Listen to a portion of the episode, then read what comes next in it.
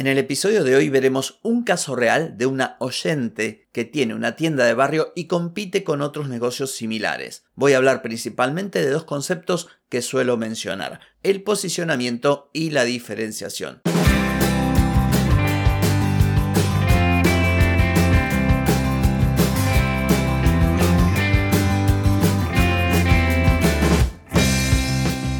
Bienvenida y bienvenido a Marketing para Gente como Uno soy Carlos Malfatti, consultor de marketing y nos encontramos otra vez para hablar de marketing, emprendimiento, redes sociales, contenidos, publicidad y todo lo que tenés que saber para llegar a más personas, captar más clientes y vender más en Internet.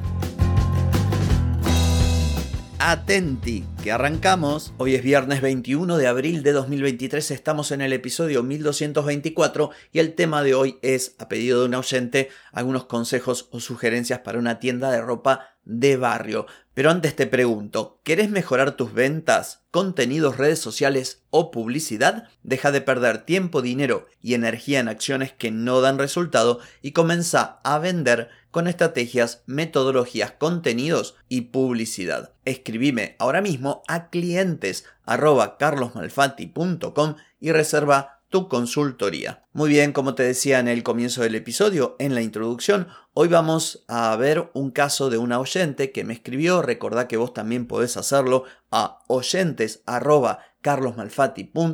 si querés que te dé algún consejo, sugerencia, alguna estrategia, tips para tu negocio. En el caso de hoy se trata de un oyente que tiene un pequeño negocio en el que vende ropa y resulta que alrededor de su negocio también hay otros negocios que venden el mismo tipo de ropa, no un tipo de prenda especial para un determinado tipo de clienta, sino esas tiendas de barrio que venden de todo, para niñas, para adolescentes, para mujeres, que van a comprar, en el caso de Argentina es muy común ir a comprar a Buenos Aires, a Capital Federal, y luego esa ropa venderla en un negocio. Bueno, ¿qué es lo que ocurre con este tipo de, de, emprendimientos? Que hay una altísima competencia. Pero a su vez, la ausencia total de marketing, de un posicionamiento y de una diferenciación hacen que todos terminen compitiendo por precio. Y es lo que le pasa a esta oyente. Entonces me escribió, no te voy a leer en esta oportunidad el correo, pero básicamente lo que me contaba era justamente la dificultad que tenía para llegar a fin de mes, para ganar dinero, incluso hasta para facturar. Tal es así que hay días en los que tiene que cerrar el negocio o dejar a alguien, en este caso deja a su hermana, y con los bolsitos de ropa se va a las casas de algunas personas porque, bueno, también se suele hacerlo de ir a vender ropa o a domicilio o a un hospital donde trabajan muchas mujeres o, esas cosas por el estilo. Bueno, concretamente, eh, lo primero que le dije, o, o lo primero que le voy a decir, porque algo le adelanté por correo, pero como siempre suelo hacer en estos casos, le digo, mira, te tiro un par de ideas, pero escucha el episodio porque ahí voy a poder explayarme un poco más. Y aquí hay dos cosas que podría hacer. En realidad siempre hay más alternativas que dos, pero dos que son fáciles de explicar, una más fácil de implementar y otra no tanto. La primera tiene que ver con diferenciarse a partir del producto. Porque al tratarse de una tienda generalista, termina vendiendo productos, o sea, ropa muy parecida a la que venden otros locales cercanos. Ojo, y en algunos casos hasta es la misma ropa del mismo fabricante o del mismo mayorista de Buenos Aires. Entonces, la primera alternativa es esta, es decir, bueno, si alrededor de mi negocio todos venden el mismo tipo de ropa, debería dedicarme a vender otra ropa. No sé, talles grandes, solo para niños, solo para niñas, solo para personas de determinada edad o ropa deportiva para personas con determinadas características físicas, algo de este estilo. Esta es la primera opción, pero implica cambiar bastante el negocio, salir a buscar nuevos proveedores o ver si los proveedores que ya tenés tienen ese, ese tipo de ropa para que en vez de ser una tienda más de tantas que venden ropa para todo el mundo, seas una tienda que vende determinado tipo de ropa. No sé, o solamente camperas, o solamente ropa, no sé, para hacer ejercicio, etc. Esta es una primera idea. Y la segunda es analizar las necesidades de tus potenciales clientes y de tus clientes actuales, cómo es su comportamiento de compra, cuáles son sus problemáticas, qué te compran, cada cuánto tiempo. Bueno, tratar de definir con la mayor claridad y precisión posible los perfiles de tus potenciales clientes. ¿Para qué?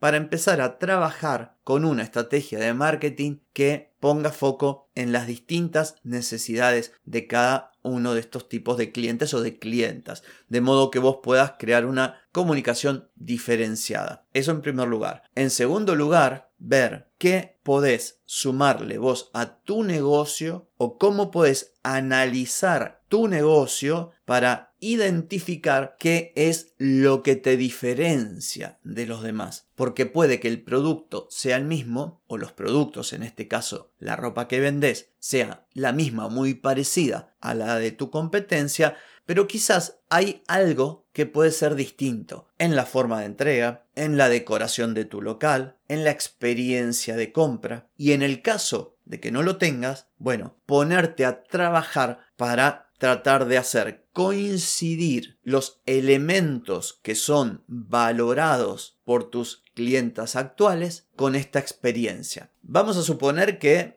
en tu negocio vos tengas muy buen ojo para no solamente asesorar a tus clientas y recomendarles una determinada prenda, sino también para combinar esa prenda con otras prendas o para sugerir determinada prenda para un determinado tipo de evento. De esta forma estarías no solamente vendiendo la ropa, sino aportando mayor valor habida cuenta de que llega una clienta y a partir de sus características físicas, a partir de lo que le gusta, de lo que le queda bien y de la necesidad que tiene para comprar esa prenda, vos le puedas dar un servicio más completo. Esta es una posibilidad. Entonces vos fíjate cómo, aún vendiendo lo mismo que venden los negocios que están cerca tuyo, vos estás teniendo un diferencial, una diferenciación a partir de toda una experiencia y esta experiencia debe cubrir todas las fases, previo a la compra, durante la compra y posterior a la compra también, de modo que puedas fidelizar a estas clientas. ¿Y cómo lo logras? Bueno, en gran medida a partir de los contenidos, creando contenidos que sean realmente de valor. En vez de convertir tu Instagram en un catálogo de ropa, como hace todo el mundo, de postear fotos de ropa, de ropa, de ropa,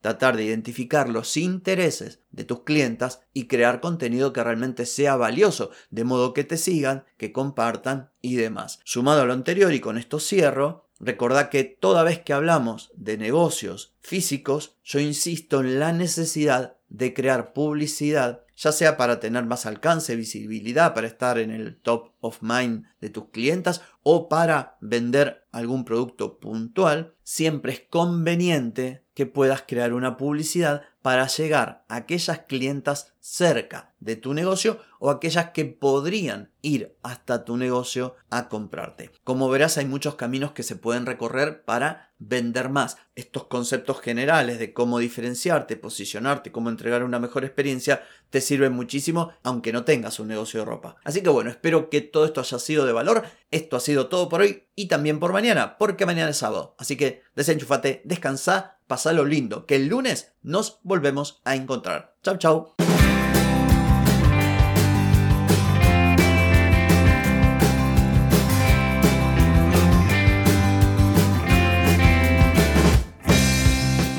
Amigas y amigos, todo lo bueno llega a su fin y este episodio no es la excepción.